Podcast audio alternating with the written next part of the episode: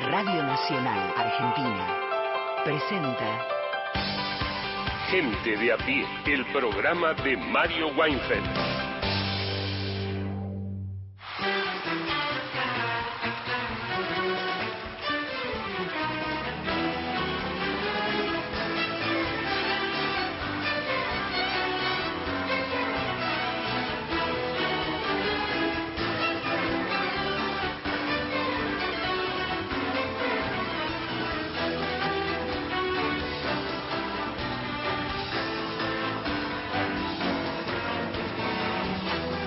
Bienvenidas, bienvenidos a Gente de a pie. Vamos a estar con ustedes hasta las 5 de la tarde por AM870, por Radio Nacional Folclórica y más de 20 emisoras de todo el país que forman parte de la cadena de Nacional, con el equipo de Mario Weinfeld y con ustedes, que ya mismo Invitamos a que participen al 0810-2220870.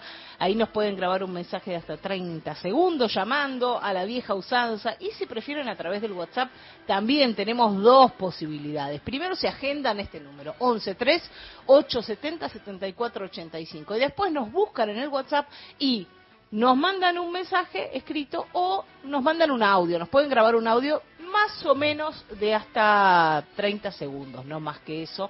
Así podemos pasarlo y así están en igualdad con quienes llaman al teléfono, a la línea, al 0810. Ya mismo comenzamos a saludar al equipazo, Paula Nicolini, ¿cómo vamos? Hola Mariana, ¿cómo andan? ¿Cómo anda equipo? Eh, bueno, hoy vamos a hablar de una campaña nacional y de varios proyectos de ley que andan dando vueltas que tienen que ver con la puericultura y la crianza. Vamos a escuchar voces de mujeres que, se dedican a esta profesión tan hermosa de estar, acompañar eh, y familiarizarse con eh, madres y con familias que están este, con niños muy pequeños y que, bueno, hay mucho por, por preguntarse y, por, y muchas dudas alrededor de qué hacer con ese niño y esa niña que llegó ¿y qué hacemos? Con Como si fuera tan natural todo, ¿no? Claro, entonces bueno, hay gente que se dedica a esto, lo hace lindo, no son profesionales, no son consideradas agentes de salud y de eso se trata. Ahí está Paula Nicolini comenzando a desarrollar los temas del día. Hoy, en día especial, Lorena Álvarez, ¿cómo le va? Muy Qué bien, lindo verte a la mitad de la semana. Me encantó. Si se confundían y pensaban que mañana es sábado, no, hoy es miércoles. No, no. Vi luz en la puerta y dije, yo entro, yo entro porque los extraño. Bueno, compañeros, oyentes, bueno, la segunda parte de Mujeres Fatales Cine negro otra vez, sí, porque esta semana parecía que me adelanté unos días a los temas. Es verdad, los temas de actualidad, ¿no? Claro, pero esta vez me voy a meter con el cine negro otra vez. Mujeres fatales y mujeres que no, no han sido tan han sido más que nada obsesiones, no fatales como la mala tradicional, sino también mujeres que aparecían en, en las películas y se transformaban en el objeto del deseo de, de algunos hombres que se hacían cualquier cosa por ellas. Ahí está también Lorena Álvarez adelantando su tema. Muchas cosas más, por supuesto, eh, palabras de Mario, de, uno de sus editoriales sobre cuando apareció el nieto 133 y muchas cosas más. Recuerden que estamos en Facebook, nos encuentran con el nombre del programa, que hay un podcast en Spotify para volver a escuchar fragmentos de los programas ya emitidos y en Twitter somos arroba gente de a pie AM.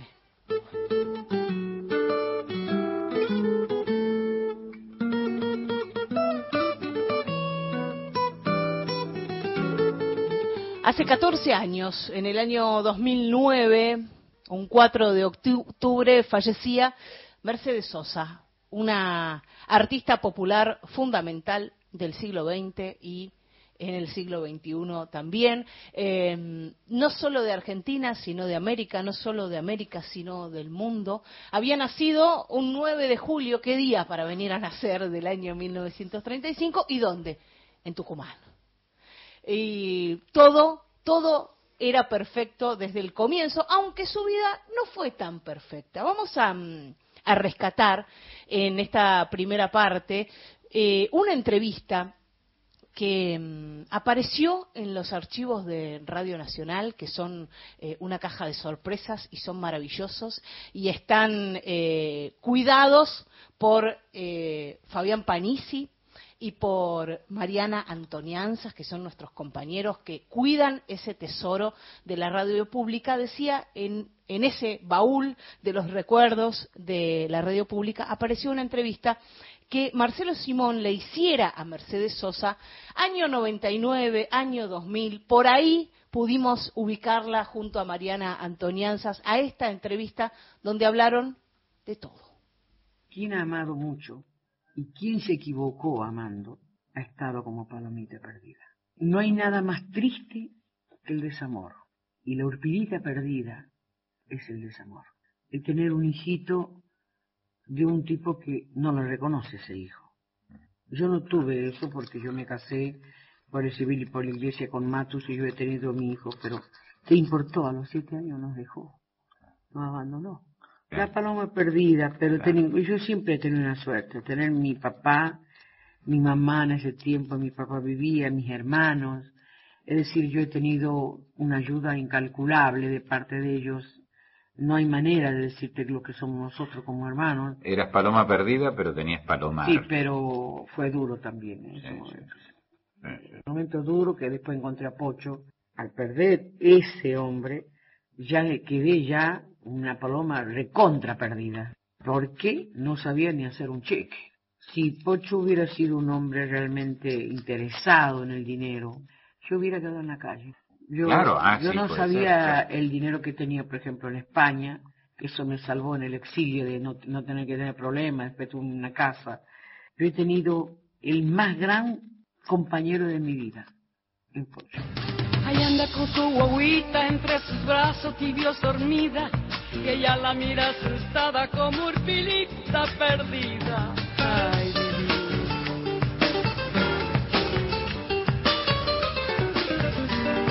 Doncella luz de los montes, pureza criolla de antiguos lares, sobre la gloria corona la saluda los dorsales de Negrina Andrade, este, como Urpilita perdida, al que hacían referencia en esa entrevista eh, Mercedes Sosa y Marcelo Simón, comenzando este siglo, terminando el anterior, por ahí, pero metiéndose en un montón de cuestiones de las que Mercedes no siempre hablaba y que tal vez son raras de escuchar teniendo la imagen que tenemos de esa Mercedes poderosa sobre el escenario, potente, bailando, cantando, mandando en el escenario, indicándole a cada quien cómo quería que se hicieran las cosas.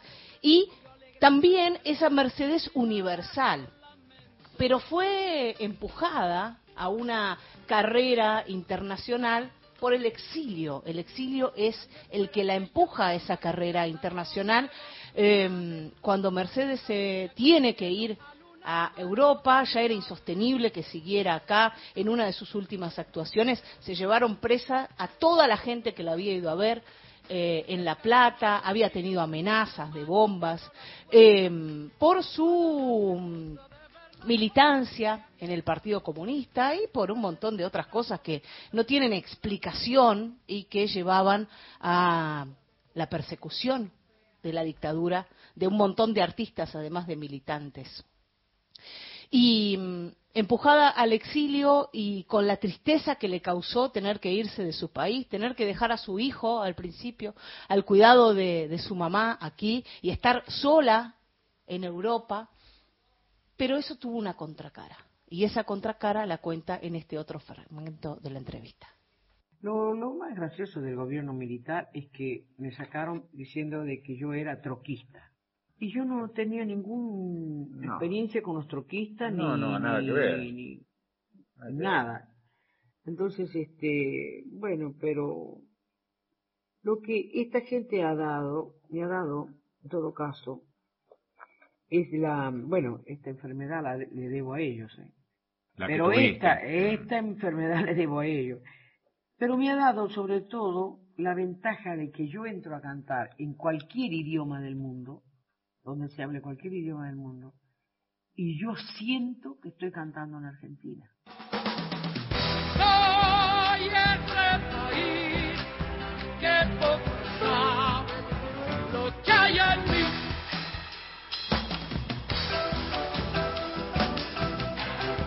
Sobre este escondido en mi país de Gustavo Patiño nos montamos para seguir hablando de Mercedes Sosa, de esta artista fundamental, fallecida un día como hoy, un 4 de octubre, hace 14 años, y está en comunicación con nosotras y nosotros alguien que la conoció muy de cerca, que trabajó con ella. Poppy Espatoco fue su director musical. ¿Cómo estás, Poppy? Hola, ¿cómo están? ¿Cómo están por ahí? Aquí te Gracias. saludamos con Lorena Álvarez. Muchas gracias por llamarme en este día tan tan especial. Y, y el recuerdo es doble en esta primera comunicación con vos, porque este es el programa de, de Mario Weinfeld que estamos tratando de llevar adelante sin él y hoy en un aniversario de la gran Mercedes Sosa, del fallecimiento de la gran Mercedes Sosa. Sí, claro, claro. Este, bien que hacen, me parece, ¿no? De llevar adelante el programa, de mantener ese legado. De alguna manera, eh, cuando me llamó Paula, en- entendí un poco también, es, digamos, cuando referentes tan importantes para uno, eh, como en el caso mío fue Mercedes, y me imagino que en el caso de ustedes íntimamente, ¿no? Lo de Mario, eh, quedamos como muy eh, golpeados, pero por otro lado quedamos con una gran responsabilidad de saber que tenemos que eh, te- tenemos que seguir adelante eh, honrando lo que aprendimos, ¿no? De esa gente tan importante. Eh, entonces, eh, me- yo me alegro mucho, los felicito, les mando toda la fuerza para que puedan mantener ese programa que es mantener lo que lo que Mario nos dejó, ¿no? Eh, a mí con Mercedes me pasó durante mucho tiempo eh, esa idea de saber que yo estaba manteniendo el recuerdo, o no sé recuerdo, sino también la presencia de, de- de ciertas ideas y de ciertas maneras de ver la música, de ver la cultura, y que mi responsabilidad era tratar de servir a eso, crecer desde ahí, ¿no? Este, porque me parece que eso es la mejor manera para que la gente que se fue siga estando, ¿no? Porque se fue pero sigue estando. Eh, y, y bueno, eh, este paralelismo que hago eh, tiene que ver con eso, ¿no? Saber que hay gente importante que deja cosas que son valiosas, ¿no? Y que esas cosas que son valiosas eh, tenemos la responsabilidad de, de mantenerlas vivas. Sí, que los trascienden y las trascienden en el caso Sí, de sí. Mario, en el caso de Mercedes. Por supuesto, que es un poco dual todos, este ¿no? recuerdo. Sí, porque son de todos, son de todos, ¿no?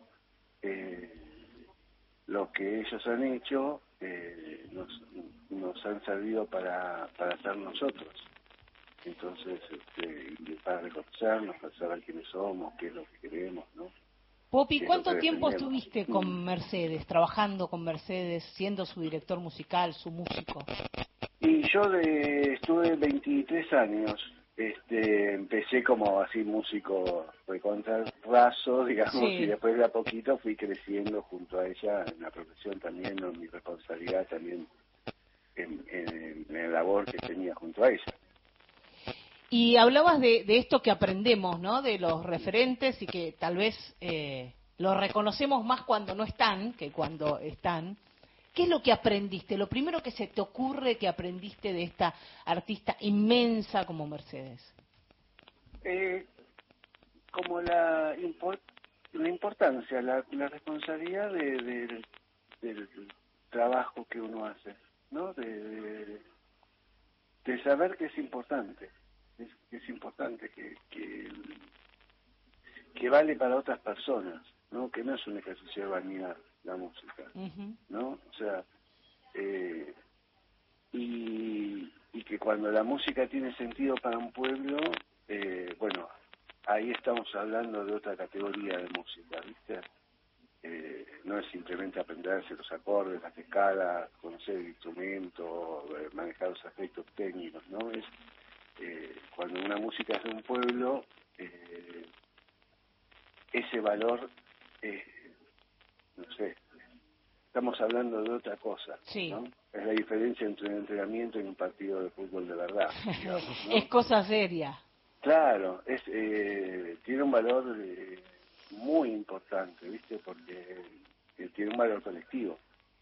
Entonces, este, esa música tiene valor para las vidas de un montón de personas. Y en el caso de Mercedes, eh, que también era como las canciones nos explicaban desde el punto de vista político, social, ¿no? Nos ayudaban a pensar y todo eso, eh, como de tantos otros artistas, ¿no? Pero Mercedes fue muy paradigmático, digamos, ¿no? Eh, era un faro Mercedes.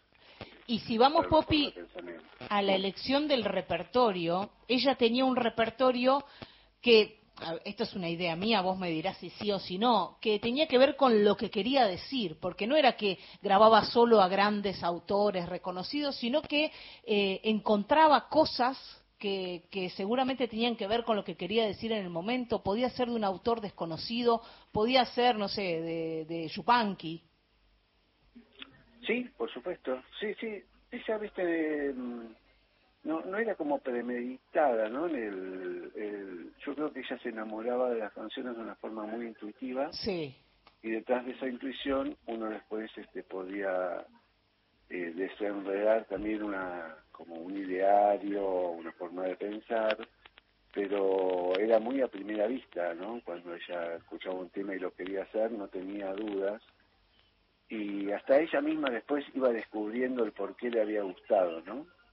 Pero Mercedes era, se manejaba mucho así en su vida, digamos. Por el Era- instinto, la Sí, intuición. por un instinto que, que, que es una de las formas de talento, ¿no? Sí, ni hablar. Eh, eh, y con esto no quiere decir que no fuera una mujer pensante, intelectual, lectora, interesada en las cosas del mundo, ¿no? Porque también lo fue, y mucho, este, y muy inteligente también en su capacidad de análisis y todo. Pero a mí lo que siempre me asombró es como esa eh, esa certidumbre que tenía ella de dónde estar, dónde pararse, dónde, que sí, que no, como con mucha, este, eh, que rara vez le fallaba, ¿viste? Era muy, este, eh, muy exacta en eso, ¿no? No tenía duda. Y mm, también escuchábamos, no sé si, si estaba ya conectado cuando escuchamos los, los dos audios de, Sí. de esa entrevista, que es un- una joya, que es una conversación eh, muy visceral entre Ujú. Marcelo Simón y Mercedes Sosa, dos personas que se conocían mucho y que también por eso podían generar esa, esa conversación. sí. donde, donde ella se muestra como, como una persona vulnerable, cosa que a mí me, me llamó mucho la atención, si bien yo sabía de cosas de la historia de su vida y, que ha sido una mujer que ha sufrido un montón de cosas en su vida, eh, llama mucho la atención en relación a, eh, a su imagen en el escenario, a lo que era, a la topadora que era en el escenario. Sí. Y bueno, viste que mm, arriba del escenario uno eh, creo que ella se ponía el traje que se tenía que calzar y defendía con su con su cuerpo, con su voz y con todo lo que tenía el lugar que ella sabía que, que ocupaba para su público, ¿no? Eh, pero eso no significaba que, que no, no hubiese tenido grandes dolores y, y ha pasado, ha atravesado momentos muy, muy difíciles, de mucha soledad, de, de mucha incertidumbre. Eh, y porque además eh, esas, esas personas como Mercedes, eh, que son únicas, únicas me refiero a que no, no tienen pares, No. O sea, Mercedes yo creo que se sentía par con, con Charlie García, ¿me entendés? porque eso, porque están como, es- son, eh, son únicas, no, no tienen iguales, eh, de alguna manera eh, están siempre solas, ¿no? En- en- en- al final de todo están solas. Y es algo muy difícil de... Todos al final estamos solos, ¿no? Pero quizás este eh, nuestras experiencias se parecen a, la, a las de los que estamos cerca. Sí. Pero en el caso de ellos no, ¿viste? Y a veces la, la visión que tenemos del éxito de estas personas tan, tan notorias, tan exitosas, tan es otra. Eh, es la de alguien rodeado de gente y, y tiene, tiene este con- esta contracara. Sí, claro, Mercedes siempre estaba rodeada de gente, gente que la miraba y todo, pero viste, no, eh, eso no significa estar eh, íntimamente acompañado, ¿no? O, saber que tenés alguien en el cual te podés eh, descansar, en quien podés descansar, ¿no? Eh, pero bueno, ella creo que de cualquier manera eh, llevó su vida así también con una gran fuerza, una gran Sí. potencia, otra vez eh, lo que te decía, así como con mucha intuición de ir para adelante, para donde sea, hasta que bueno, después el cuerpo le empezó a pasar facturas de, de, de, bueno, de esas grandes este, depresiones Sí. y cosas que tuvo que pasar, especialmente el exilio, ¿no? Entonces, este, estar fuera del país, y cosas. Lo decía, lo decía en la nota, ¿no? En un fragmento de, de la nota, ella dice, eh, la dictadura me dejó esta enfermedad, hablaba de la depresión. Y sí, sí, sí, sí, sí, porque ella decía que pasaba por los aeropuertos y veía a los aviones las líneas argentinas por llorar, Sí, sí, sí. sí. ¿viste? Porque veía el avión que, que le significaba a su patria, ¿viste? No, y no se lo podía tomar, ¿viste? Eh, yo creo que para todos los que estuvieron este, desterrados por esa dictadura eh, violenta, criminal, absurda, ¿no? O sea, eh, para eso también es que eh, tenemos que mantener vivos los recuerdos y la- los legados de las personas, ¿no? Para que se sepa, ¿no? Ahora viste que eh, hay candidatos que, que vuelven a relativizar todo como si la historia no hubiese pasado. Sí. Eh, es muy necesario eh, la- la- me parece que la historia es- la historia se construye cada día ¿viste? No- no, la historia nunca está acabada porque cada generación lo tiene que volver a aprender eso parece que nos olvidamos que Sí, sí, no empezamos de hoy- cero. Claro, un niño que nace hoy tiene que, tiene que aprender qué es la Argentina, de dónde venimos. Y, y alguien se lo tiene que explicar, y alguien se lo tiene que explicar con amor, y contar, y decir, y educar, y saber. este Y de eso se trata hacer una sociedad, si no, ¿no? Una sociedad se, está hecha sobre los recuerdos de lo que somos, y, y la valoración de esos recuerdos, y qué queremos que es bueno, y qué queremos que es malo. Y por eso, a, estos 14 años del fallecimiento de Mercedes, Popi Espatoco, te agradecemos por tu recuerdo. Tenenos al tanto de en qué cosas andás, así eh, las difundimos acá en Gente de a pie. Dale, bueno, ahí fíjate que salió hace poquito un disco que hicimos justamente que se llama Mercedes Florecida, que es precisamente eso, ¿no? Cómo está Mercedes presente hoy en las nuevas generaciones, en los contemporáneos que, que la acompañan en su vida y cuál es el significado de ese legado hoy. Así que ahí tienen algo lindo de- con ella, con su voz y con la gente. Ahí iremos. Gracias, Popi. Les mando un gran abrazo ¿eh? y vamos para adelante. Popi Espatoco fue músico y, y director musical de Mercedes Sosa. Gente de a pie, el programa de Mario Weinfeld. Un recorrido por las noticias y la realidad de la calle. Gente de a pie, el programa de Mario Weinfeld.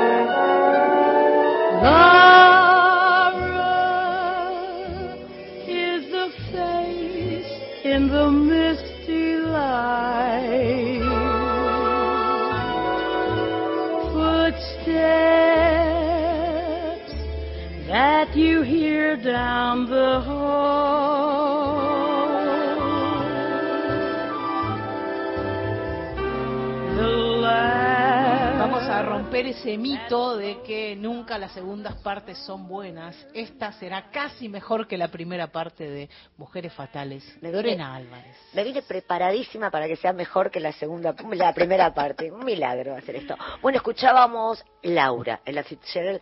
Laura, en realidad, la música de la, la- la- ella es una versión de cantada de la música de la película. La película no la tenía ella, pero el sonido de, la, de, de esa música es increíble y la película, Laura, es increíble. La semana pasada hablamos de mujeres fatales, esas mujeres que le cambiaban el destino a los hombres. Pero también ha, ha habido mujeres en el cine, en el cine negro, que han sido la obsesión de hombres. La- las películas del cine negro tienen dos cosas eh, fundamentales, los flashbacks y los relatos en off. Laura, la película de Otto Preminger, eh, de Otto eh, Preminger, arranca con la historia de un detective que va a investigar la muerte de Laura. Llega a una casa, el novio dice, bueno, Laura murió, le pegaron un, dis- le, le pegaron un disparo en la cara. Eh, ¿Qué pasó? ¿Qué sucedió? Laura es un retrato gigante que está en la sala y automáticamente el detective se empieza a obsesionar con esa mujer del cuadro. Eh, ¿Cuáles fueron los motivos por, que- por los cuales a Laura, que es encantadora, que tiene un gran trabajo, 1944 es la película, alguien la ha asesinado? Y la película, como todo, todo film negro, a mitad de película hay un gran, un gran giro. ¿Cuál es el giro? Un día el, el- el detective está en esa casa observando el cuadro, se queda dormido pensando en ella, y de golpe abren la puerta y aparece Laura. Ay, ay, ay. Así que, y no es un fantasma, lo que uno primero imagina es, es un fantasma. No, sin embargo, Laura volvió de un fin de semana en el campo, ni siquiera se ha enterado que están investigando su muerte. Así que la película da un giro. Es un tipo de película que se creía que iba a ser un fracaso. Esas películas que dicen, bueno, ¿esto quién le va a interesar? A la protagonista, Jean Tierney, le pareció que la protagonista originalmente iba a ser Hedy Lamar, otra gran sex symbol de los 40. Dijo, bueno, yo hago esta película, total, eh, la voy a pegar por ahí.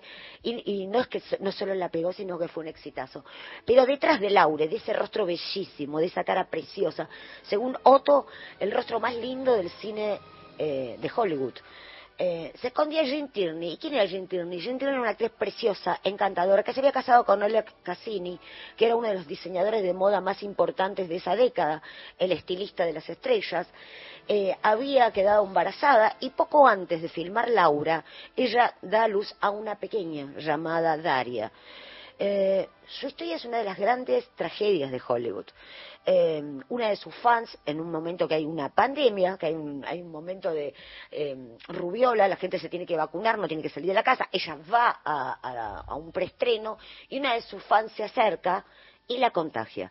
Su hija nace con problemas mentales, era sorda y la verdad que a ella fue su primera hija muy jovencita y eso le trajo muchísima depresión. La historia fue una historia tremenda porque ella años más tarde conoce a su fan, conoce a la fan que la contagió. Y esa historia llegó a oídos de Agatha Christie. Agatha Christie en El espejo roto, que es uno de sus libros de 1961, eh, pone esa historia dentro de ese policial. En ese policial, una actriz que ha, que, ha sufrido muchísimas depresiones, eh, no solo su- sufre también eh, el asesinato de alguien dentro de su casa. Bueno, Jean ha sido una mujer de película, ha competido por el amor de en un momento es muy gracioso porque ella fue novia de Kennedy en un momento, Kennedy luego se casa con Jacqueline Bouvier y su ex marido, el ex marido de Jean Tierney, terminó siendo el estilista de, de Jacqueline. O sea que se cruzaban todos. Hollywood en esa época eran cinco y se conocían entre todos. Ella le mandó una carta a John en el momento que él asume diciéndole, siempre supe que ibas a ser presidente. Lo que no contó que ella votó por Nixon. Así que Jean ha sido una mujer que a tiempo se retiró de Hollywood, en un- hizo un par de películas y, y se dio cu- cuenta que la Star System la verdad que la podía devorar. Así que se alejó de las luces, a pesar de que hizo grandes películas, fue una fe fatal, no solo trabajó en Laura, sino también en que el cielo la perdone. Imagínense lo mala que sería que la, la película se llama así. y no llegó a ser gra- un gran clásico del cine negro básicamente porque es a color. La- el rostro de Jean merecía colores, merecía Technicolor, ojos ce- celestes, un pelo negro. En un momento también fue estuvo, estuvo relacionada con el ex marido de Rita Hayworth, con ese famoso príncipe que era un chanta total que se llamaba Ali Khan, que se- se- un, un príncipe un príncipe trucho pero que le gustaban las mujeres de Hollywood estaba enamorado de todas. Fue marido y, el papá de vieron que eh, Susana Jiménez amaba profundamente a Rita Hayworth Rita Hayworth bueno el famoso perrito Jazmín se llama Jazmín porque la hija de Rita Hayworth se llama Jazmín por eso su perrito es... La, la verdad que el mundo del espectáculo es una gran locura. Así que Jazmín se llama Jazmín por la hija de Rita Hayworth. Es como que ella se había corporizado en Gilda, Susana, y dijo, yo también tengo... Mi. Mi Jazmín. Eh, pero no es solamente, no solamente Jean Tierney ha sido un personaje clave dentro de las mujeres fatales, sino pensaba en una mujer de 1995. Había, en los 80 hubo una película que se llamó Bajos Instintos. Sharon Stone aparece como una nueva femme fatal en la, en la etapa entre los 80 y los 90, que resurge ese tipo de mujer. Pensemos en eh, Atracción Fatal, Glenn Close, ese personaje de Alex. Son personajes que en realidad también se, se han discutido muchísimo porque es como la mujer mala que arruina la vida al pobre hombre. Eh, ha habido muchísimas eh, tesis sobre tesis, pero hay que reconocer que son películas que marcaron una época. Hervir el conejo para todo el mundo es, es una mujer un poco obsesiva y eso es gracias a Glenn Close, que nunca recibió un Oscar y se lo hubiese merecido por muchísimas películas, inclusive su Alex. Pero sí, en... eh, Bajos instintos. Eh, Sharon Stone la rompe. Básicamente creo que el gran personaje de su vida ha sido la Ginger de Casino. Y ahora vamos a escuchar un pedacito de esa película de Martin Scorsese de 1995. Vaya espectáculo. Me enamoré de ella allí mismo, pero en Las Vegas y con una chica como Ginger, el amor cuesta dinero.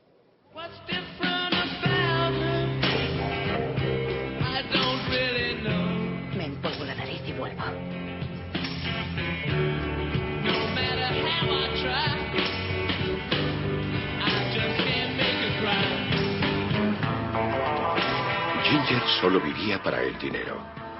Vuelvo enseguida. Era la reina del casino, traía a muchos jugadores y les ayudaba a dejarse allí todo su dinero. Hola. Hola, Ginger, ¿qué tal? Muy bien. ¿Es suficiente? Sí. Esto es para Qué ti. bien. Muchas gracias. Cuídate. Te he traído pildoritas de la suerte. ¿Son estas? ¿Quién no deseaba a Ginger? Era una de las más conocidas, más queridas y más respetadas buscavidas de la ciudad.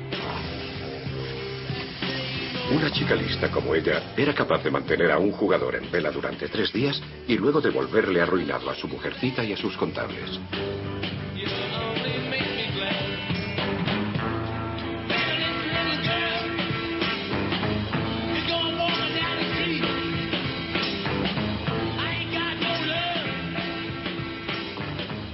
Y el cambio.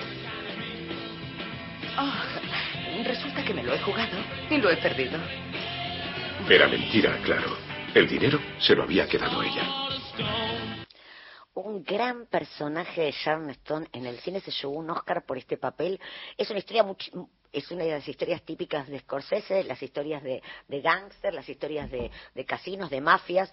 Acá es la historia de Sam Robstein, eh, que se enamora perdidamente de Ginger, y Ginger le juega siempre sucio, y en realidad es una historia muy perturbadora porque parece que fuera mala, pero uno debería entender también que estaba profundamente enamorada del personaje de James Wood, que era su, su chulo, su proxeneta. Es una historia trágica porque encuentra a quien la quiere bien, que es el personaje de Robert De Niro, pero como que el destino, el destino y la fatalidad lo tiene ella, no tanto el personaje de De Niro que sale indemne. Ya, como dice Mariana Enríquez, podemos contar el final. Eh, en esta historia, el que sale indemne termina siendo, después de dimes, diretes, muy parecido a lo que es Goodfellas, a lo que es eh, Buenos Muchachos. Eh, casi tiene el mismo elenco, pero este personaje maravilloso de, Sharon Stone le permitió demostrar que aparte de ser una de las actrices más lindas de Hollywood, tiene carácter. Ella pasa, son como 20 años en la historia de esta mujer, que, se, que, al principio es como la mejor buscavidas de, de Las Vegas, consigue casarse, tiene una hija, pero sin embargo ella siempre sigue enamorada del personaje de James Wood, que es malísimo, le pega, le saca la plata, pero ella no puede con esa relación. Eh, termina siendo amante de Joe es el derrotero del personaje de Ginger, me parece que es de lo más interesante. Pero siempre hablamos de mujeres malas y nos estamos olvidando de hombres malos. Este fin de semana en el Inca daban, eh, dieron un ciclo que era gratuito, que les voy a recomendar, bueno, hay ciclos gratuitos siempre que son maravillosos que no puede ver películas argentinas viejas eh, súper interesantes. Este era un ciclo de policiales negros. Y daban La parte del león. La parte del león es la primera película eh, de Adolfo Aristarain de 1978. Y acá la película tiene una mujer semifatal que es Luisina Brando y tiene una mujer que pareciera que es la mala, que es la esposa de él pero ni tan tan ni tan ni tan poco. Vamos a escuchar un fragmentito de la película. Acá están hablan el protagonista que es Bruno Di Toro, que es Julio de Gracia, que es un hombre gris, opaco, que se acaba de separar, que vive en un hotel y por un golpe de suerte se encuentra con un botín. Se lo, se lo birla a dos ladrones y acá empieza su carrera por salvarse. Se junta con, con otro vivillo también, pero de poca monta, y con la mujer de este vivillo que es como la Femme Fatal, Luisina Brando. ¿Escuchamos un, un poquito? ¿Cuánto es en dólares? Sacando lo que se lleva Suárez, calcula 180, 200 mil dólares. ¿Cuánto se lleva Suárez? 100 mil. ¿Tanto? ¿Cuánto cuesta el viaje? Según. A Europa y de vuelta 1.500 dólares. Ido solo. ¿Dónde quieres ir? No, yo me quedo. ¿Estás loco? Si te quedas dentro de un mes estás adentro. No podés quedarte. Entonces me voy. ¿A dónde? No sé. Italia, ¿no te gusta Italia? Sí. ¿Qué vas a hacer en Italia? Hay que ir al trópico, a las islas. ¿Vos viste lo que cuesta? Que tiene plata. Hace lo que quiere hasta que se le acaba. Uno tiene el Caribe con playa privada, tirado de una hamaca.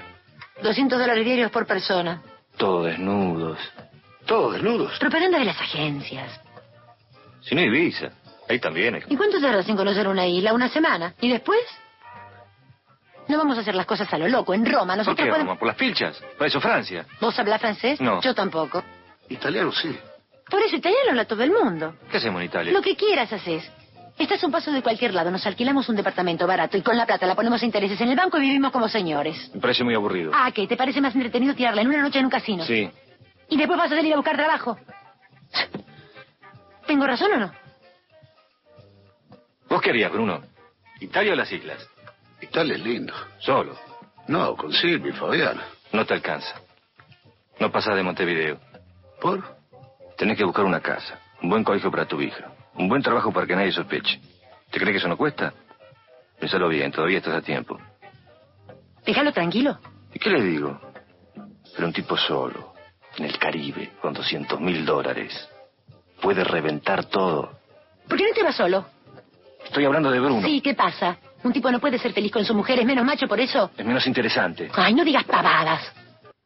La fiebre del dólar 1978. Es, es un diálogo que... Es de ayer. Es de ayer. Es increíble. Esta película es impresionante por esto. En un momento hablan de cómo cambiar la plata. O sea, la vi el, la vi el sábado y digo, si no me hubieran dicho que es 1978, podría decir, porque aparte él está separado, eh, vive en este hotel y cuando la película comienza, uno piensa que la mala es la esposa, uno la ve muy fría. Y hay algo que me pasó, que yo no, siempre la había visto en televisión esta película, y la había alquilado, no la había visto en pantalla gigante. Fue, es una, eh, esta, este ciclo fue curado por Fernando Martín Peña. Y la película está completa, y hay una escena que no se da en televisión, que cierra aún más que ella no es la mala y que el malo es él en todo su esplendor. En un momento él la va a rescatar, la va a buscar y toda la película uno cree que ella lo que no le gusta es que él sea un perdedor. Sin embargo, eh, la, que hace de esposa es Fernanda Mistral. Este, este diálogo, acá estábamos con Luisina Brando, que es la novia de Arturo Mali, que son unos vivillos que él eh, se acopla para poder cambiar esa plata. Esa plata está marcada, o sea, él no la puede gastar. Cuando él se entera que la plata está marcada, tiene que conseguir socios. Los socios son estos dos, que son dos lumpenes, que dice, bueno, a ver cómo hacemos para poder gastar la plata. Pero quien hace de esposa, que parece la mala de la película, es Fernanda Mistral. Y hay una escena que la pude ver recién después de muchos años, este sábado, que es donde él le dice, bueno, vayámonos con la plata, le dice, no es muy peligroso, Bruno, quédate. Entonces él le dice, no, viste, vayámonos. Y ella le dice, no puede, él le dice, bueno, pero yo, yo acá pasamos al frente, yo sería un número uno. Y ella le dice, yo te quiero, te quiero bien, a mí no me importa si sos dos, cuatro o ciento veinte. Y ahí lo que uno se da cuenta, que el ambicioso todo el tiempo es él, no es que él hizo todo esto por la mujer y por la hija. Acá en, la- en el audio uno escucha que le dice, me voy con Silvia, me voy, mientras el otro lo convence diciendo, deja toda tu familia, No llegas ni a Montevideo. no llegas a Montevideo, se la cuenta, o sea, esto es un delirio. El otro le dice, no, andate solo.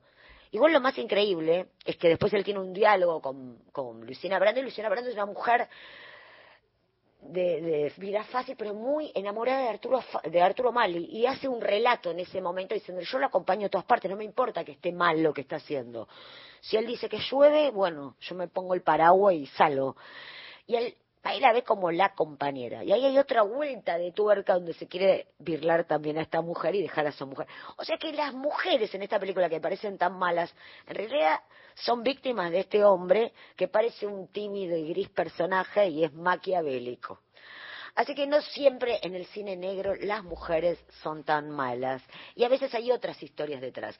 Como dijimos recién, eh, la historia uno la podría ver malvada Sharon, pero Sharon también está atravesada por el desamor, por la presión con el otro hombre. O la pobre Glenn Close, que, que quedó como la gran maléfica del cine y nos olvidamos que Michael Douglas no era ningún santo tampoco.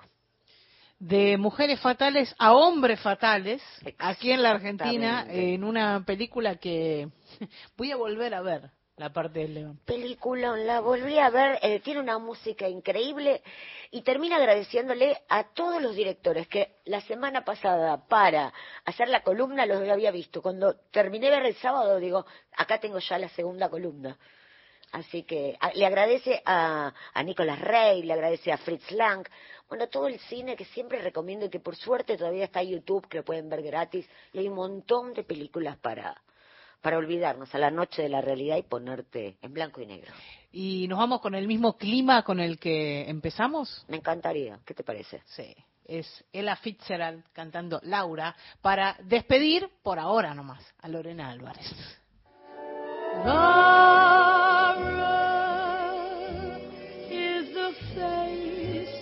The misty light. Footsteps that you hear down the hall.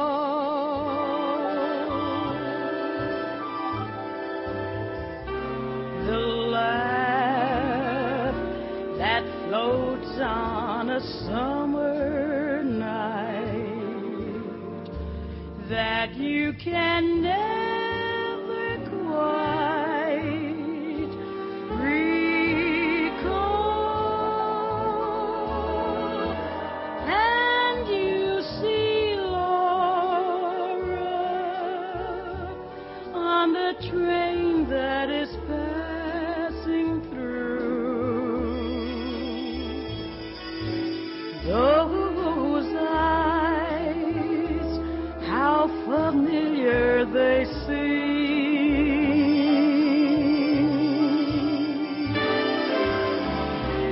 She gave your very first kiss to you.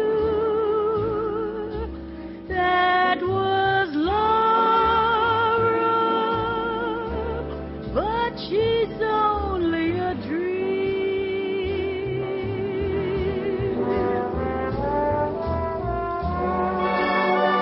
Bueno, hola a todo el equipazo de Mario Weinfeld.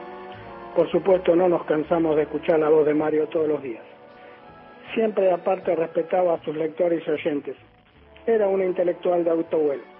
Sin embargo, nunca hizo que sus comentarios sean elitistas. Pido escuchar para mañana Samba para no morir, por Mercedes Sosa. José Ingeniero. Raquel de Villa Crespo en nuestro WhatsApp. Buenas tardes, gracias por la conversa con Poppy Espatoco en recuerdo de la enorme Mercedes Sosa. Muy bueno que haya aludido a la memoria de nuestra historia presente hoy, como siempre, dice Raquel desde Villa Crespo.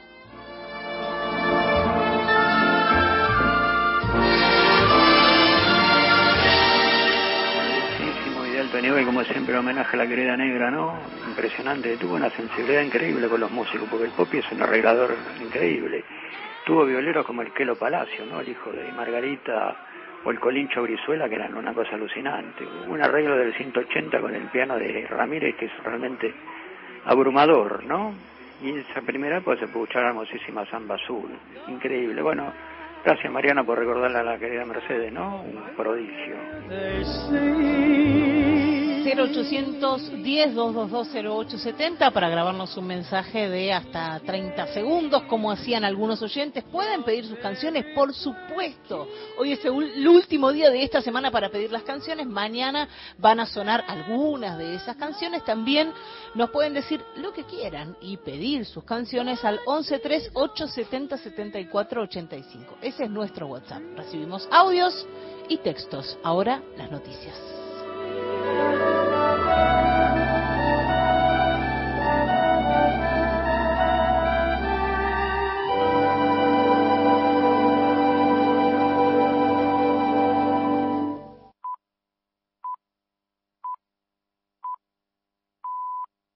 Continuamos con Gente de a pie. El programa de Mario Weinfeld por Nacional.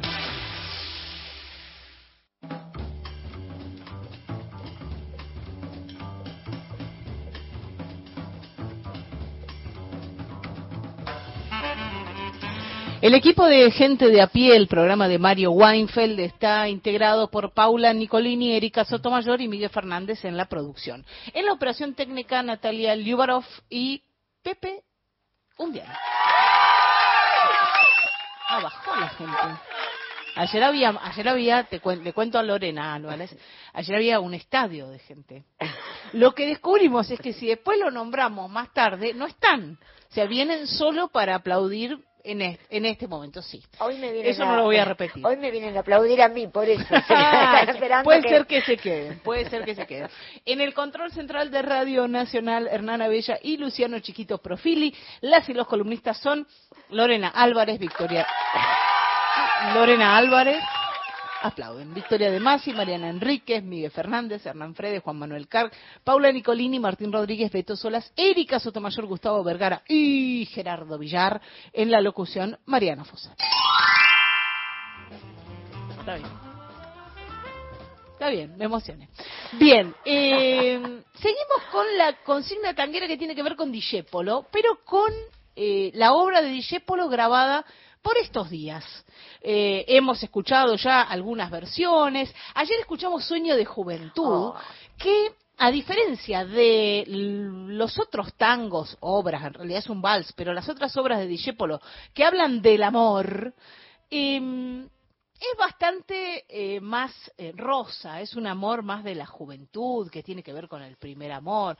Bueno, no vamos a ir de ese tono y vamos a entrar en el tono Discepoliano, Discepoliano, con el tango Tormenta, del año 1939. Letra y música de Enrique Santos Discepolo. Y acá sí, se viene todo, aullando entre relámpagos, perdido en la tormenta de mi noche interminable, Dios, busco tu nombre. Un tipo que no cree en Dios, pero que lo cuestiona. Y que le dice, lo que aprendí de tu mano no sirve para vivir. Así que si querés un Dijépolo desgarrado es este, del tango Tormenta del año 1939, que hace muy poquito, el año pasado, esto salió en septiembre del 2022, hace un año no más, eh, grabó Ariel Ardit en un EP, EP es un disco cortito, un extended play, para cómo eh, se nombraban antes los discos, ¿no? LP y EP. Long Play es el disco largo, Extended Play es el disco que tiene unas poquitas canciones, en este caso seis clásicos que grabó Ariel Ardit en este disco que se llama Viejo Buenos Aires, donde grabó Viejo Buenos Aires, Malevaje, también de Enrique Santos Discépolo, Oro y Plata, Afiches, Cafetín de Buenos Aires, también de Enrique Santos Discépolo, y este Tormenta. Si te querés desgarrar, escucha.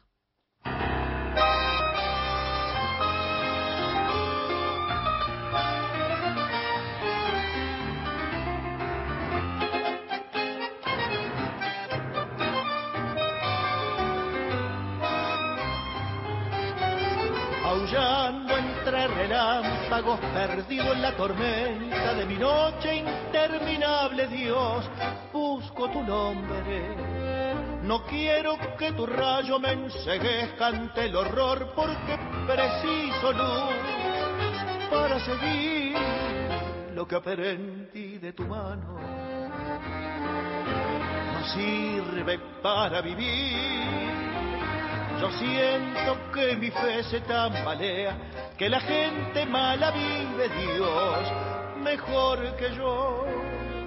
Si la vida es el infierno y el honrado vive entre lágrimas, ¿cuál es el bien? Del que lucha en nombre tuyo, limpio, puro, ¿para qué? Si hoy la infamia da el sendero y el amor mata en tu nombre, Dios, lo que has besado. El seguirte es dar ventaja y el amarte sucumbir al mar. No quiero abandonarte yo, demuestra una vez sola que el traidor no vive impune, Dios, para besarte. Enséñame una flor que haya nacido del esfuerzo de seguirte, Dios, para no odiar al mundo que me desprecia, porque no aprendo a robar. Entonces de rodillas hecho sangre en los guijarros moriré por vos, feliz Señor.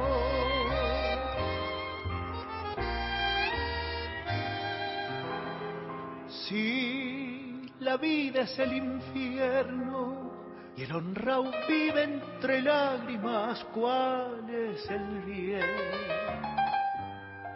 Del que lucha en nombre tuyo, limpio, puro, ¿para qué? Si hoy la infamia da el sendero y el amor, mata en tu nombre, Dios, lo que has besado. El seguirte es dar ventaja y el amarte sucumbir al mal. Yo siento que mi fe se tambalea, que la gente mala vive Dios mejor que yo. Bien Poliano, este Tormenta, letra y música de Enrique Santos Discépolo del año 1939, para ver cómo funciona la obra de Discépolo por estos días, grabado por Ariel Ardit en su más reciente grabación, que se llama Viejo Buenos Aires, seis tangazos que mm, editó el año pasado, en 2022. Vamos a ver, nos quedan dos discépolos más para, para terminar esta semana, pero por ahora yo creo que vamos bien. No sé, ¿te gustó este Tormenta, Lorena? Me encantó. Es, es dramático. Es el, es el discépolo discepoliano total y sobre todo el tipo que cuestiona a Dios, lo pone, o sea, él lo que él piensa es tan importante que hasta cuestiona al más grande. Ponele. Para quienes estamos en la lista de mails de abuelas de Plaza de Mayo, cuando llega ese mail que dice que va a haber una conferencia de prensa, siempre sabemos de qué se trata. Primero llega esa conferencia de prensa y después llega el anuncio de un nuevo nieta a una, una nueva nieta recuperada en julio de este año apareció el nieto 133 y así los vamos nombrando con un número y un nombre. Daniel Santucho Navajas. Y mm, en página 12, Luciana Bertoya escribía, 46 años después, Daniel Santucho Navajas volvió al lugar en que por última vez sintió el calor de su mamá. Ese lugar lúgubre y húmedo donde nació cuando su madre llevaba más de seis meses secuestrada.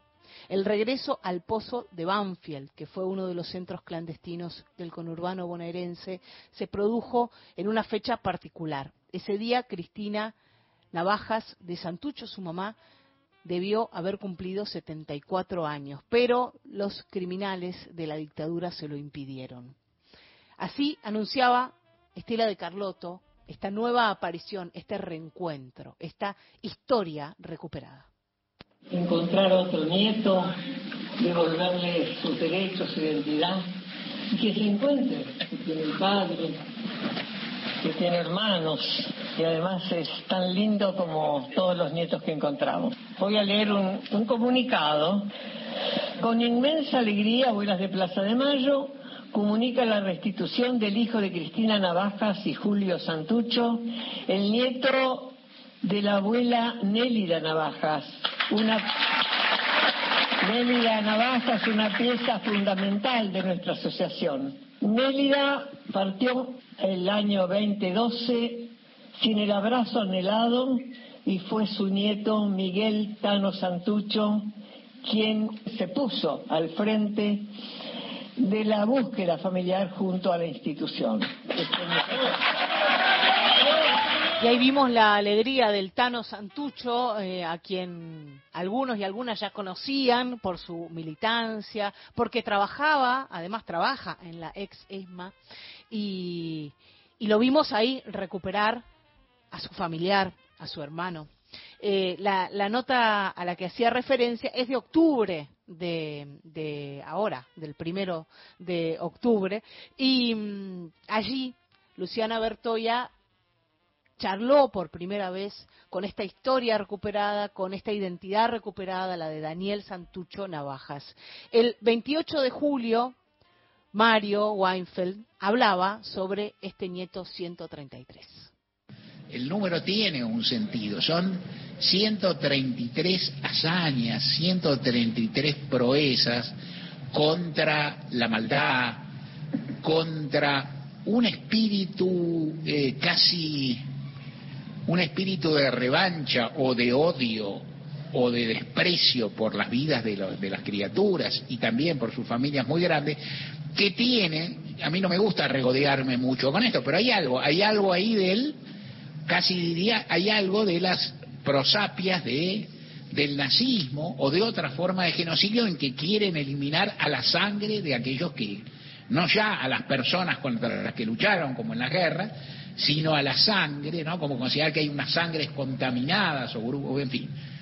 Hay enorme maldad en cada una de esas historias y cuando uno entra a recorrer las historias y ya iremos conociendo con tiempo y no hay apuro y no es el momento de decirlo acá, la historia de uno de los integrantes de la familia Santucho, digamos una, uno podría decir una prosapia de eh, personas, de, de, de, quienes fueron jóvenes en algún momento, luchadores, de víctimas en gran medida de la dictadura, de protagonistas de hechos importantísimos de la Argentina, uno sabe que cada una de esas historias, con todas estas características comunes, con la búsqueda, con las abuelas, con las familias, en los últimos años, con el equipo argentino de antropología forense, con una eh, creciente rigurosidad de los mecanismos de búsqueda, con más cientificismo, con campañas de difusión súper importantes, algo hablaremos de todo esto, cada historia es,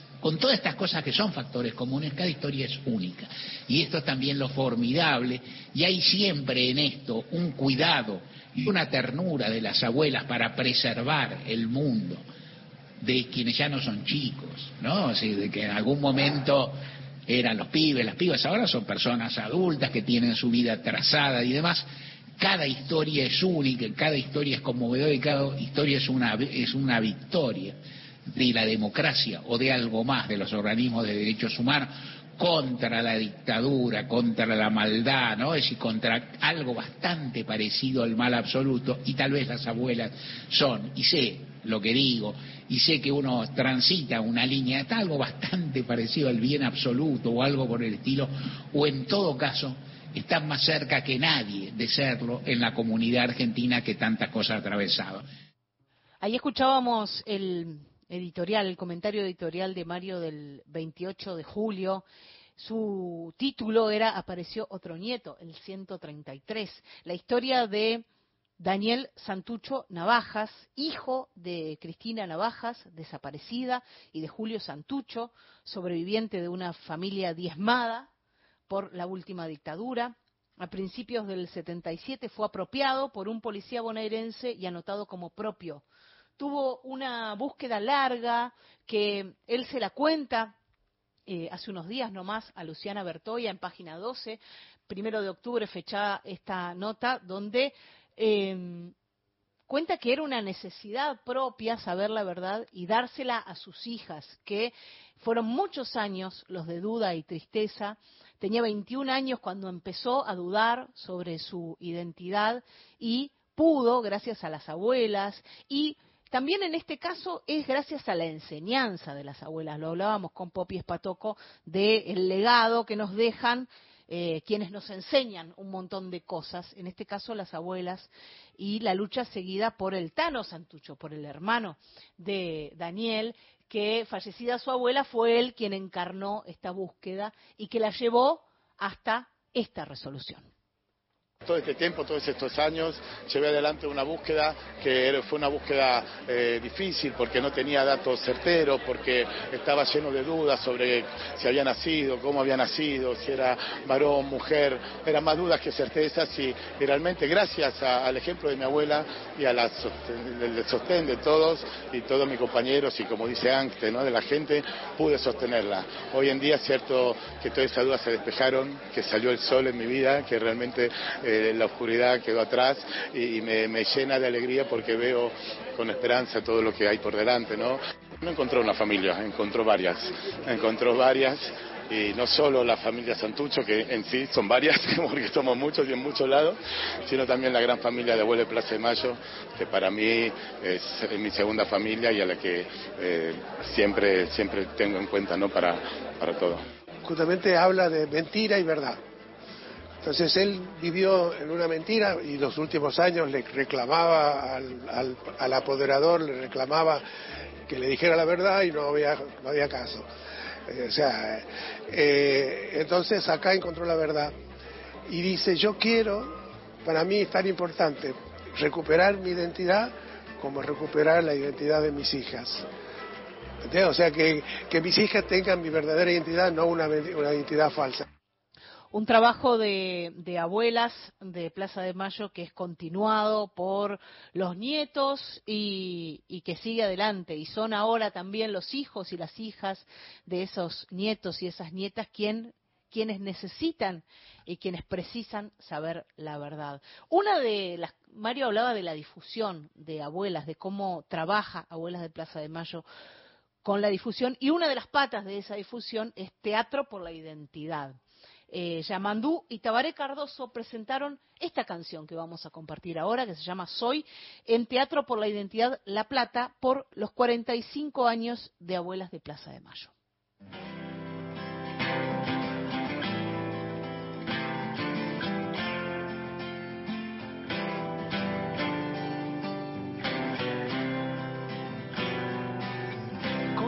Añicos cristal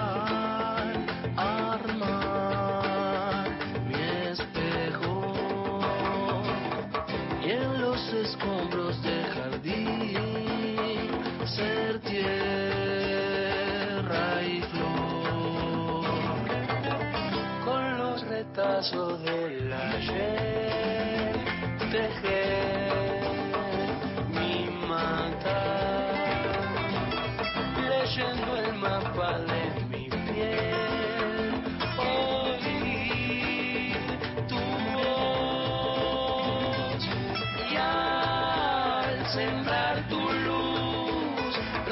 encuentro un milagro. Y el viento sur, soplando vida al sé quién soy. Soy todos los pasos valientes de mis abuelas su latir furioso que dio vueltas la tierra, partió los muros y estalló el silencio hasta vencerlo entero. Soy todos los pájaros de humo tejidos en su aire, nacidos para buscarme. Soy la terquedad de mis abuelos, su semilla sedienta y justa, la profecía imposible de sus libros y el mar lejano de su niñez. Soy los ojos de mi madre, el fuego de su sangre, el eco de su esperanza. Soy las manos buenas de mi padre hechas cuna. Soy la carcajada más alta del mundo en una foto sobre sus hombros.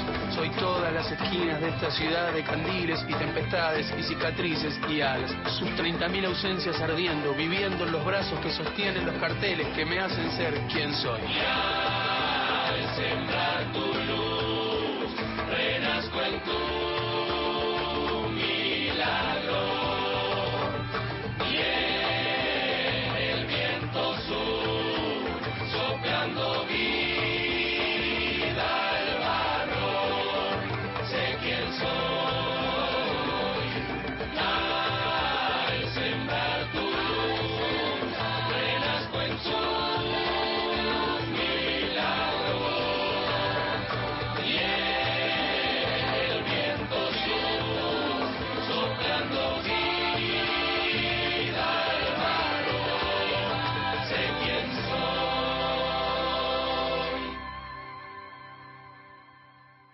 Hasta las 17.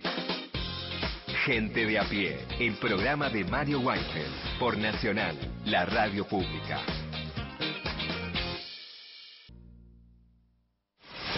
Gente de a pie, hasta las 17.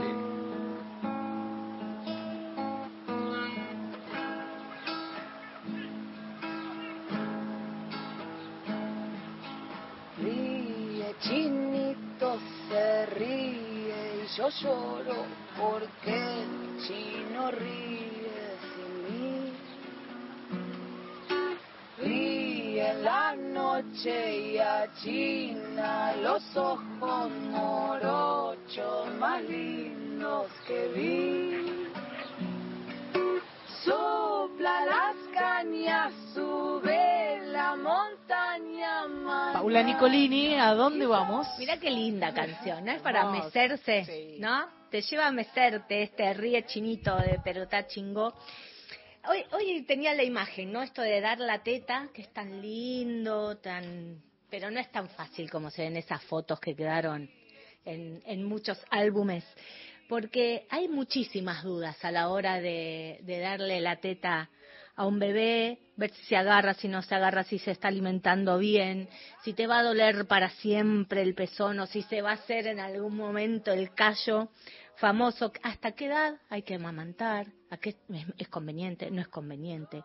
Muchísimas dudas que uno se anima a hacerle al pediatra, ¿eh? pero el laburo que hacen las puericultoras eh, para despejar estas dudas es enorme. Y como anticipaba al comienzo del programa, estas profesionales que se ocupan de esto, de asesorar, de acompañar en un momento de sensibilidad enorme, no solo para, para la madre, sino para la familia, para el entorno familiar, eh, es muy, muy importante.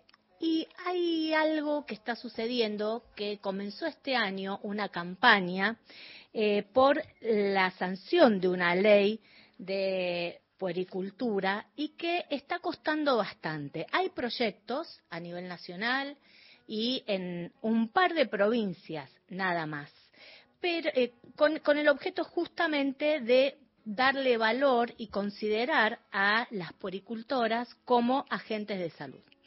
Entonces vamos a recorrer un poco esta información que está, que está circulando y, darle voz a estas mujeres que vamos a escuchar, que son tres, y nos van a ir contando por un lado cuál es el laburo que hacen las poricultoras, eh, de qué se tratan estos proyectos de ley y de, de qué va esta campaña que involucra en este momento alrededor de 500 eh, mujeres.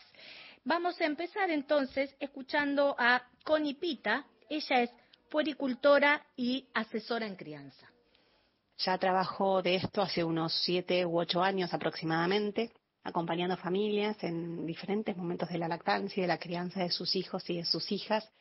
Lo he hecho en diferentes ámbitos. Hoy por hoy lo hago de forma privada y eh, además soy docente en la Universidad Nacional de José Cepaz, que hace muy poquito, ahora en agosto de este año, se abrió la Tecnicatura de Poricultura y Crianza, lo cual es sumamente importante y estamos muy orgullosas de poder ser parte de esto, porque la verdad es que mm, diferentes personas de diferentes lugares puedan tener acceso de manera gratuita a poder formarse en poricultura y crianza, la verdad que a nosotras nos parece maravilloso porque es acercar un poco más a la comunidad este, estos acompañamientos que hoy por hoy son un privilegio de clase, porque estudiar poricultura hasta hoy se podía hacer únicamente de forma privada, lo cual restringe mucho el acceso a las personas a poder formarse en poricultura y obviamente esto hace que se restrinja también o que haya menos cantidad de poricultoras para poder acompañar a la enorme población con las diferentes necesidades ¿no? Eh, que tiene este país.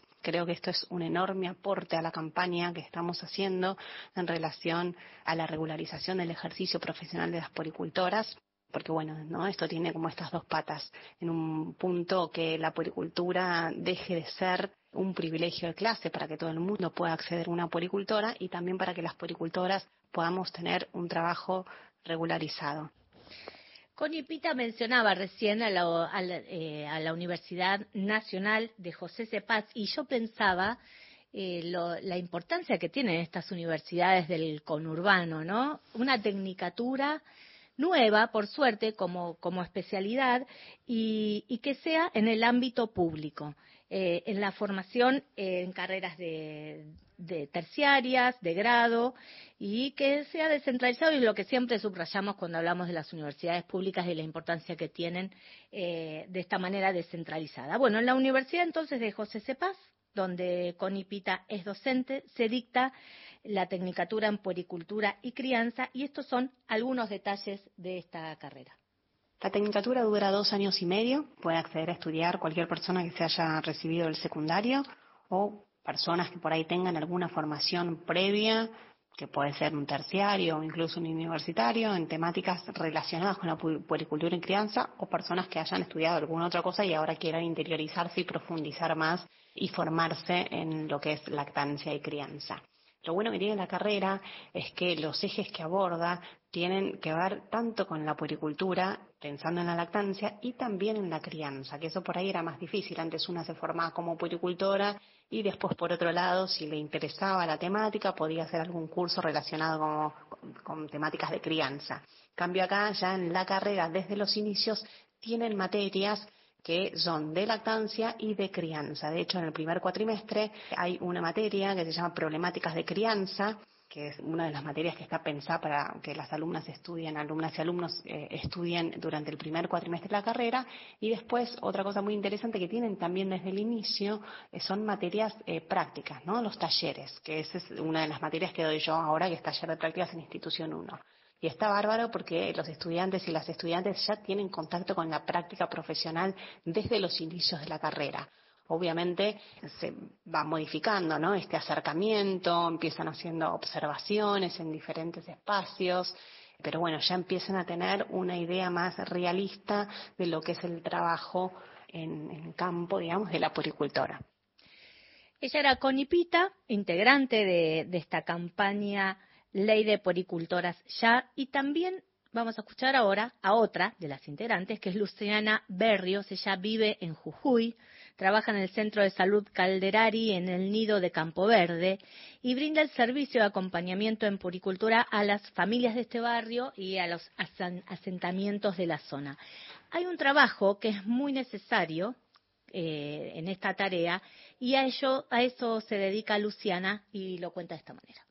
Día a día voy comprobando cuán importante no es tan solo el rol de la puricultora, sino por sobre todo la promoción, el sostén y la protección de la lactancia.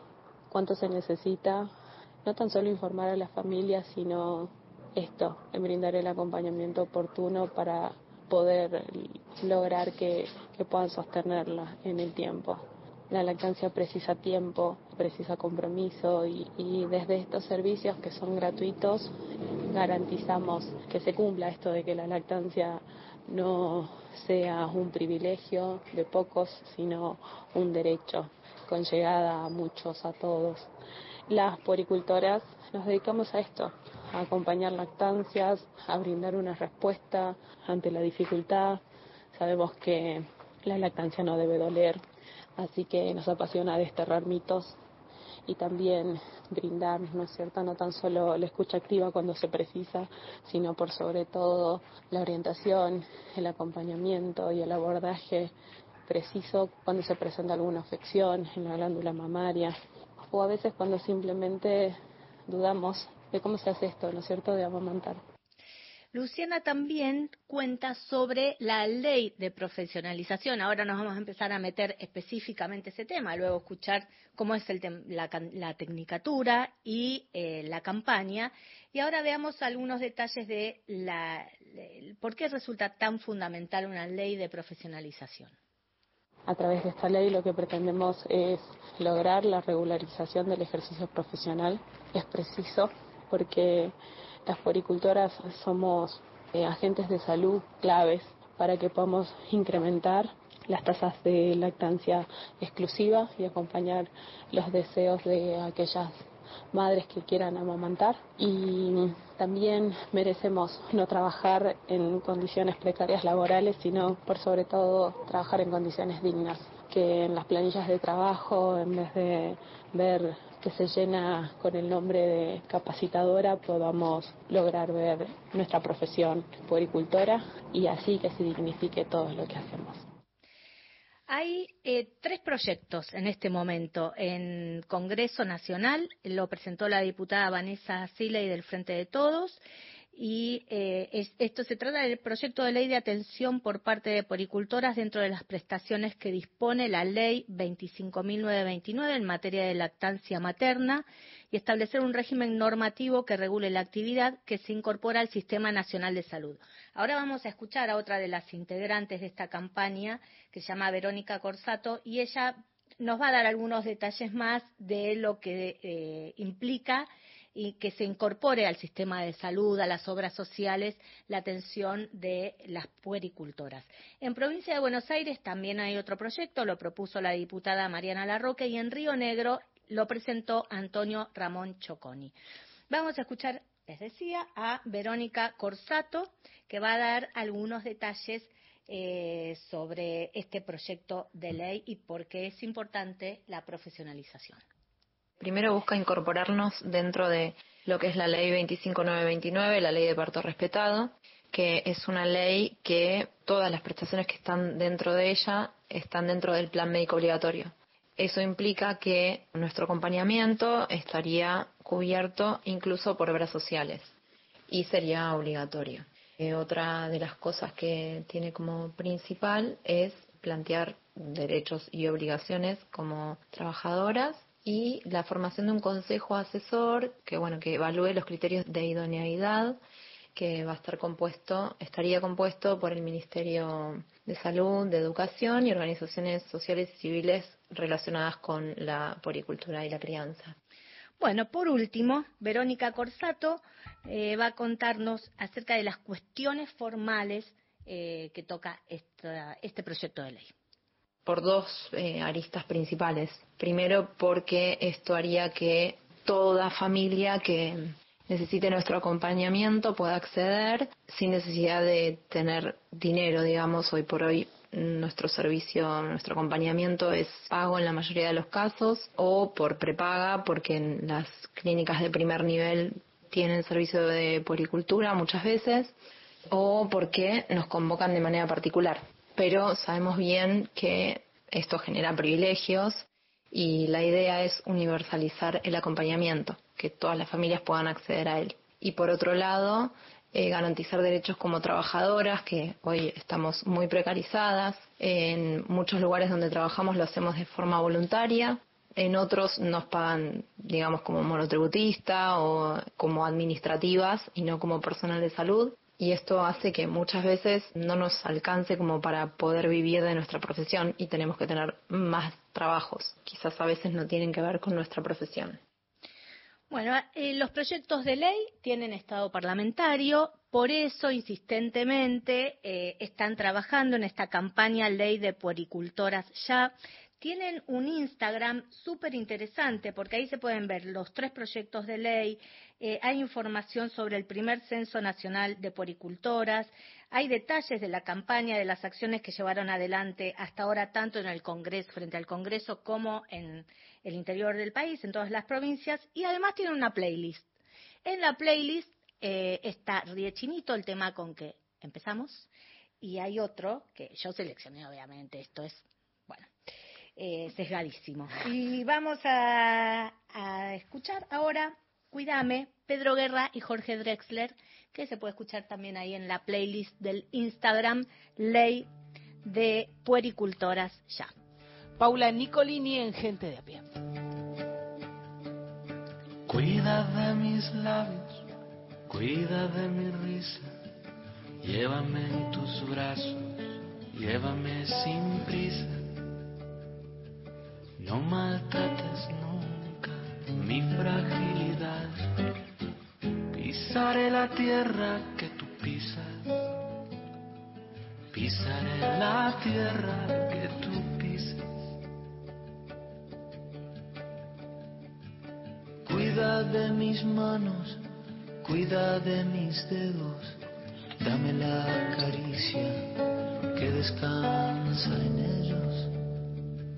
No maltrates nunca mi fragilidad. Yo seré la imagen de tu espejo. Yo seré la imagen de tu espejo. Cuida de mis sueños, cuida de mi vida, cuida quien te quiere, cuida quien te cuida. No maltrates nunca mi fragilidad. Yo seré el abrazo que te alivia. Yo seré el abrazo que te alivia.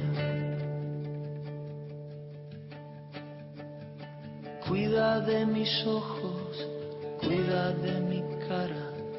Abre los caminos, dame las palabras. No maltrates nunca mi fragilidad. Soy la fortaleza de mañana. Soy la fortaleza de mañana.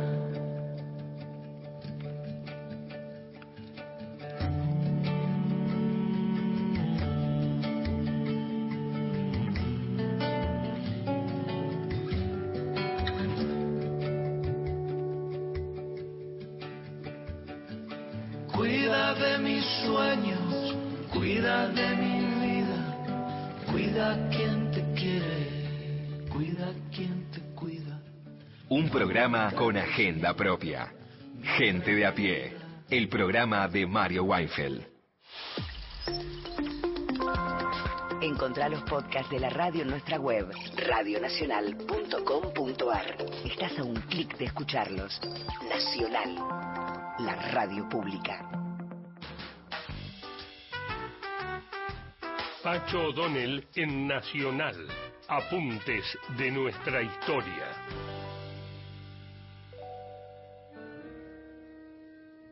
El gobierno del presidente Arturo Humberto Ilio fue sometido a una campaña de prensa de desprestigio que lo comparaba con una tortuga por su ineficacia y que lo dibujaba con una paloma sobre la cabeza por su supuesta ingenuidad. Sin embargo, estudios de Herchunov y Jacques demostró que el gobierno de Ilia logró superar el estancamiento de la economía a partir de la excelente cosecha de 1964 y 1965, ponderando la buena gestión del ministro de Economía Eugenio Blanco. Había 60% más de cereales, mientras que el stock ganadero se situaba en 51 millones de cabezas. Esto y la mayor recaudación del fisco permitieron aplicar el gasto estatal a la reactivación de la economía, dar crédito a las industrias generadoras de empleo y escasos recargamientos de insumos importados. La desocupación bajó del 8.8 al 4.4% y la participación de los sectores del trabajo en el ingreso bruto subió del 36% en 1963 al 41% en 1964. La deuda externa bajó de 3.390 millones de dólares en 1963 a 2.650 en 1965. Se prefirió no negociar con el Fondo Monetario Internacional y hacerlo separadamente con los países acreedores. En 1964 y 1965 el país creció el 10 y el 9% anual y en 1966, que fue el año del golpe militar que lo desalojó del gobierno, también crecía a pesar de las dificultades políticas y gremiales. Uno de los sectores afectados por decisiones del supuestamente inepto ILIA fue la poderosa industria farmacéutica. Debido a la ley propuesta por el ministro de Salud Pública, Arturo Oñatibia, que dio intervención al Estado en la producción y la comercialización de medicamentos, por entender que estos eran bienes sociales que no debían someterse a las reglas del mercado. No es ingenuo pensar que esta fue una de las razones principales que promovieron el golpe de Estado en su contra.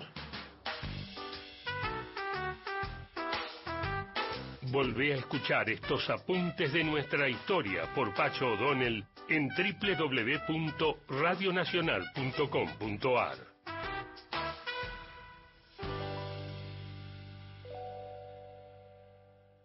Espacio seguido por la Dirección Nacional Electoral. Tener un presidente que sepa gobernar, vale. Argentina no tiene un problema de ideología, tiene un problema de mala gestión de su gobierno. Vayamos hacia un país normal.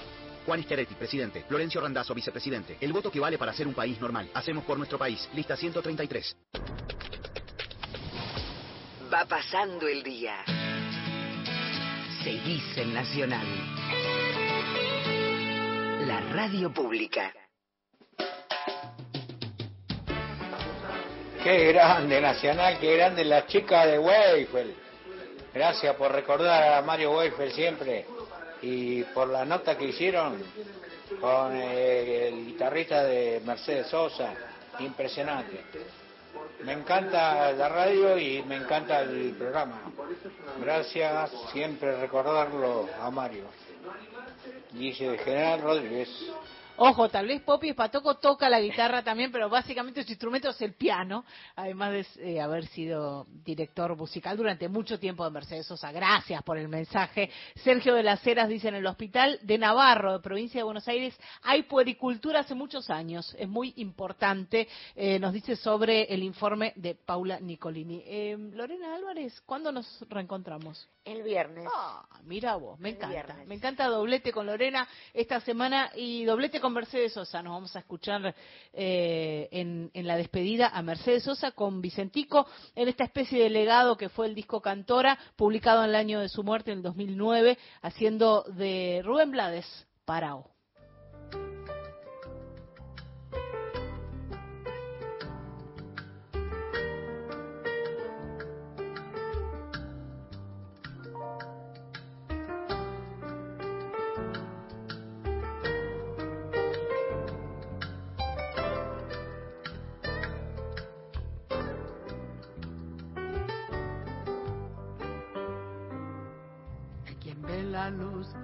Final de su túnel y construye un nuevo túnel para no ver. Y se queda entre lo oscuro y se consume, lamentando lo que nunca llegó a ser. Yo no fui el mejor